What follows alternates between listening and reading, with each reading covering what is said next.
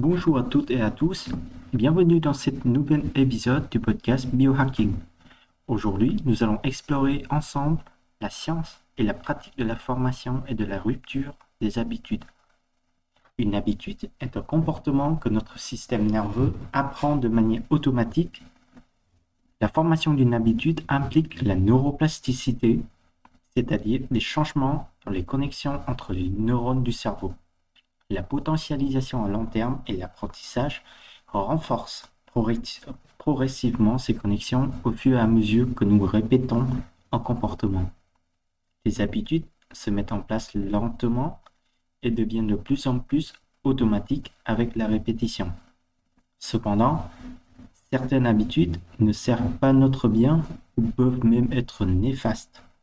Nous allons donc voir comment former de nouvelles bonnes habitudes utiles, mais aussi comment rompre celles que nous souhaitons éliminer. La compréhension des mécanismes neurologiques et psychologiques des habitudes nous permettra d'acquérir des outils pratiques appliqués. Nous verrons notamment l'importance de la friction limbique, c'est-à-dire l'énergie d'activation nécessaire pour former une nouvelle habitude, du bracketing des tâches qui ancrent les habitudes dans le cerveau et de la récompense prédictive qui motive la formation d'habitudes. Je vous présenterai également des programmes concrets pour acquérir de nouvelles habitudes et d'autres pour rompre celles indésirables. Avec ces connaissances et ces outils, vous devriez être en mesure d'améliorer votre vie quotidienne en formant de bonnes habitudes et en éliminant les mauvaises. J'espère que cet épisode vous sera utile dans votre quête du bien-être et de l'épanouissement. Commençons par définir ce qu'est une habitude et comment elle se forme dans le cerveau. Une habitude commence par un comportement que nous répétons délibérément et qui déclenche la neuroplasticité dans le cerveau. Au fil des répétitions, des connexions se créent entre les neurones qui codent ce comportement en mémoire procédurale.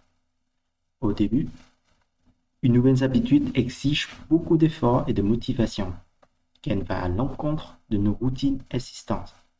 Mais progressivement, les connexions se renforcent au point où l'habitude devient quasi automatique et nécessite peu d'efforts conscients. C'est le stade de l'automaticité. La neuroplasticité, d'autres façons appelées, c'est la capacité du cerveau à se modifier, est à la base de la formation des habitudes. Elle implique la potentialisation à long terme et l'apprentissage au niveau cellulaire. La friction limpide joue aussi un rôle important et représente l'énergie d'activation nécessaire pour former une nouvelle habitude qui varie d'une personne à l'autre et d'une habitude à l'autre. Le bracketing des tâches, l'activation des circuits neuronaux avant et après une habitude, ancre celle-ci dans le cerveau et prédit si elle sera forte et contextuellement indépendante. Les habitudes, les habitudes pivots, celles que nous apprécions déjà, facilitent l'acquisition d'autres habitudes car modifient notre état général. Et enfin, la récompense prédictive et la dopamine motivent la formation d'habitudes.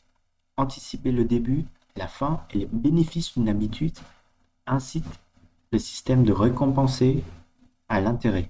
Voilà les principaux éléments qui sous-tendent la formation des habitudes selon, selon la neuroscience. Passons maintenant à l'impact des réseaux sociaux sur notre bien-être.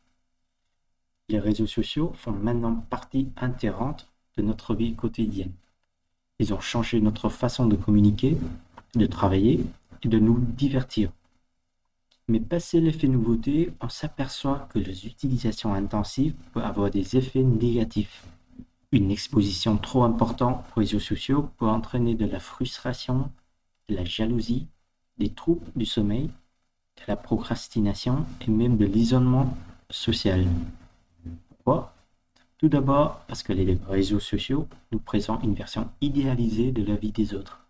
On a tendance à ne voir que les bons moments, les réussites et les voyages de nos amis, faisant naître en nous un sentiment d'insatisfaction vis-à-vis de notre propre vie. Ensuite, la tendance à comparer constamment votre vie à celle des autres peut miner notre confiance et notre estime de soi. Nous avons moins tendance à célébrer nos propres réussites et accomplissements.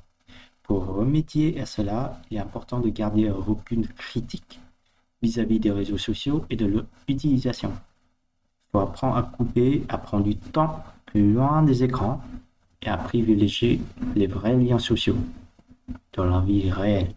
Réduire le temps passé sur les réseaux, être sélectif dans ses abonnements et ne partager que ce qui est important pour soi peut vraiment améliorer les impacts sur notre bien-être mental.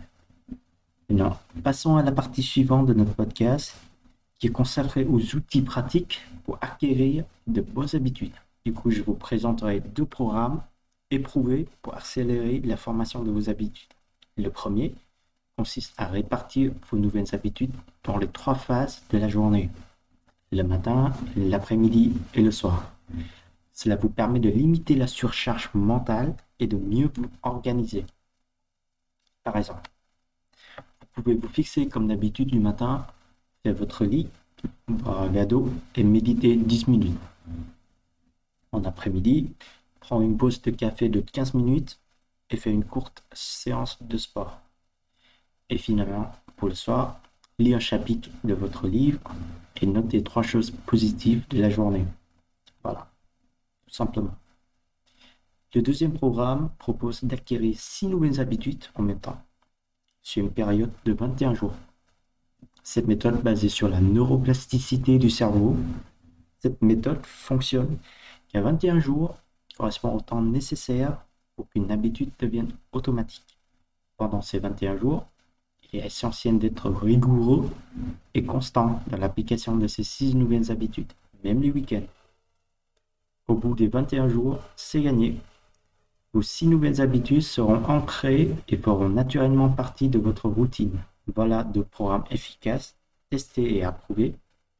N'hésitez pas à en choisir un et à vous lancer dès aujourd'hui dans la formation de nouvelles habitudes bénéfiques. Pour ajouter des nouvelles habitudes, il faut retirer des mauvaises. Du coup, comment briser de mauvaises habitudes La rupture des habitudes, quelle que soit la nature, toujours difficile certaines méthodes s'avèrent efficaces. Premièrement, la dépression à long terme joue un rôle clé. Plus une habitude nous ronge longtemps, plus les connexions neuronales associées s'ancrent profondément. C'est pourquoi il est essentiel d'agir tôt avant que l'habitude ne devienne trop forte. Une technique consiste à associer immédiatement un nouveau comportement positif à la mauvaise habitude dès que vous la réalisez. Par exemple, après avoir mangé un biscuit, Faites tout trois, trois fois le tour du salon. Cela permet de réorienter petit à petit la routine neuronale. Les pratiques de fondation comme la gestion du stress, une bonne hygiène du sommeil, une alimentation saine vont également vous aider à résister aux poussées compulsives. Elles favorisent un état d'esprit clair qui est propice au changement d'habitude. En résumé, combattre une mauvaise habitude requiert de la vigilance des stratégies spécifiques et surtout de la patience. C'est un processus long, mais qui en vaut la chandelle, car chaque victoire renforce notre pouvoir sur nos comportements. À travers cet épisode, je cherchais à vous faire comprendre les mécanismes neurologiques et psychologiques qui régissent la formation et la rupture d'habitude.